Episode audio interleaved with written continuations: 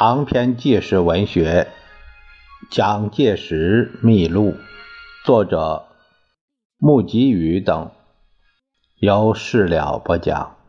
第六章第二节：陈炯明阻挠北伐。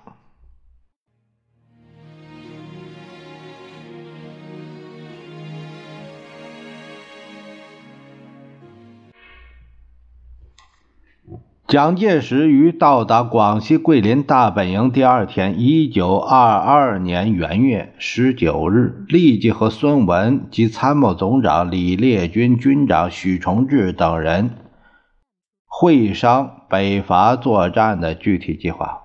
关于北伐作战问题，蒋介石在上一年业已向孙文提出了一份军事意见书，其作战计划是。第一，以四川军队平定西北作为第一根据地，再由陕西出井径直隶道。第二，以以三个师出湖北上京汉铁路。第三，以广东三个师平定东南后，由南京向京福铁路前进。第四，以其余六个旅由海盗开赴渤海湾、秦皇岛登陆，军费每年三千万，以米价换算，相当于现在的约一亿两千五百万美金。军制仿效各国兵制，使达成近代化。会商结果决定出兵湖南进攻湖北为第一方案，出兵江西为第二方案。当时的国内情势正趋向于对北伐有利。其一是北方军阀内分，就是内讧。在直皖战争，就是一九二零年七月中获胜的直奉两系合作局面已经发生分裂，双方对立情势相当深刻。以奉系张作霖为后盾，于一九二一年一月就任的国务总理梁士仪一意策谋防堵直系军阀吴佩孚干预中央事务。相对的，吴佩孚则发表通电，责难梁士仪向日本借款赎回本来就是中国所有的交际铁路。湖北萧耀南、陕西冯玉祥、江西陈光远等各省督军也随之众口一词抨击梁士仪。于是张作霖正面提出反论，两派针锋相对，简直是面临战争前夕。孙文的北伐计划，就是在趁北方局面混乱，挥军北上，首先直攻直系的曹锟、吴佩孚。如此，则直系将会遭遇到奉系和北伐军来自南北两方的攻势，且腹背受敌。北伐令于二月三日下达。着李烈军攻击江西，许崇智进军湖南。未料此时待在广州的陈炯明，却已经先和以北伐军为敌对目标的吴佩孚秘密勾结，毫不避讳地对北伐军事行动加以妨碍。三月二十一日，陈炯明所指派的刺客在广九铁路大沙头车站。行刺粤军参谋长兼第一师长邓铿，枪射中腹部，两天后不治逝世。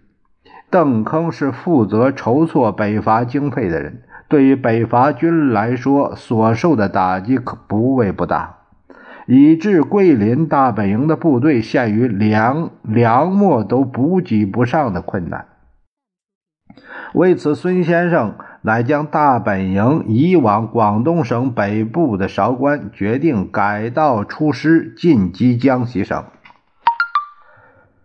这时，陈炯明又拿出更进一步的妨碍手段，企图将住在广西省南部一带的叶举、熊略等心腹干将所统御的部队调回广东。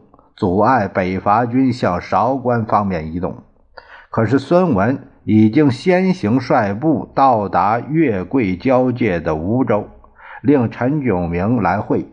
陈则借此搪塞，不肯应召。不过，鉴于自己的亲信部队尚在南宁，未克抢先调回，以致其本人在广州势孤力单，自知不敌，乃电孙文请辞本兼各职。实则此时面对的敌人吴佩孚等已和陈炯明有所勾结。许以两广巡阅使的职位，孙文对于陈炯明的公然抗命大为震怒，有意免除其一切职务，但因胡汉民劝谏，下令准陈辞去广东省长及粤军总司令，留任陆军部长。然而，当时担任第二军参谋长的蒋介石则认为。陈炯明意图谋反，逆计已彰，莫如尽速讨平，必先巩固广东，再谋北伐，是为上策。为此，乃移动第二军进驻肇庆、三水，自西边迫近广州，给予压力。更且复向孙文建议。先清内患，再图中原。但孙文仍然对陈炯明的忠诚寄予了些微的期待，故而未纳此意。加以部队内部对于这个建议也是意见分歧。蒋介石感到处境困难，乃于四月二十三日辞谢第二军参谋长职务。孙文表示：“此时你若走。”则我机能全失，人无灵魂，躯壳何用？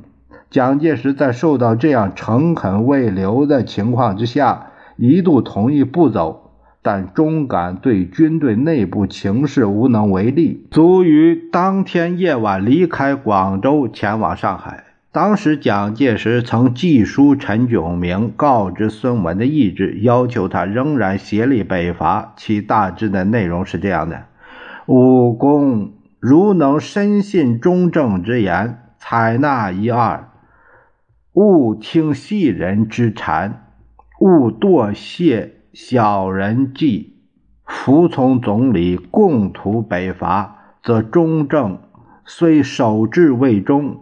上司戴罪疆场，执鞭以从，了共纸币之助。可是陈炯明却没有什么反应。以进攻江西为重点作战计划的北伐军，在韶关南雄一带集结了五万兵力，待命出击。五月六日，孙文抵达韶关，对全体将官誓师北伐。十一日开始进击江西。二十二日，北伐军入龙南、黔南。二十五日，攻下南安。二十九日，克信丰、南康、崇义。六月十三日，攻下赣南重镇赣州。这时，陈炯明见到北伐军挥师北上，后方空虚，乃趁机将粤军。叶举、熊略等所属的部队自广西调回广州，占领附近重要地区。这个行动是基于已和北方军阀吴佩孚、陈光远等密通款曲，而意图夺取北伐军的后方基地，自南北两面夹攻北伐军。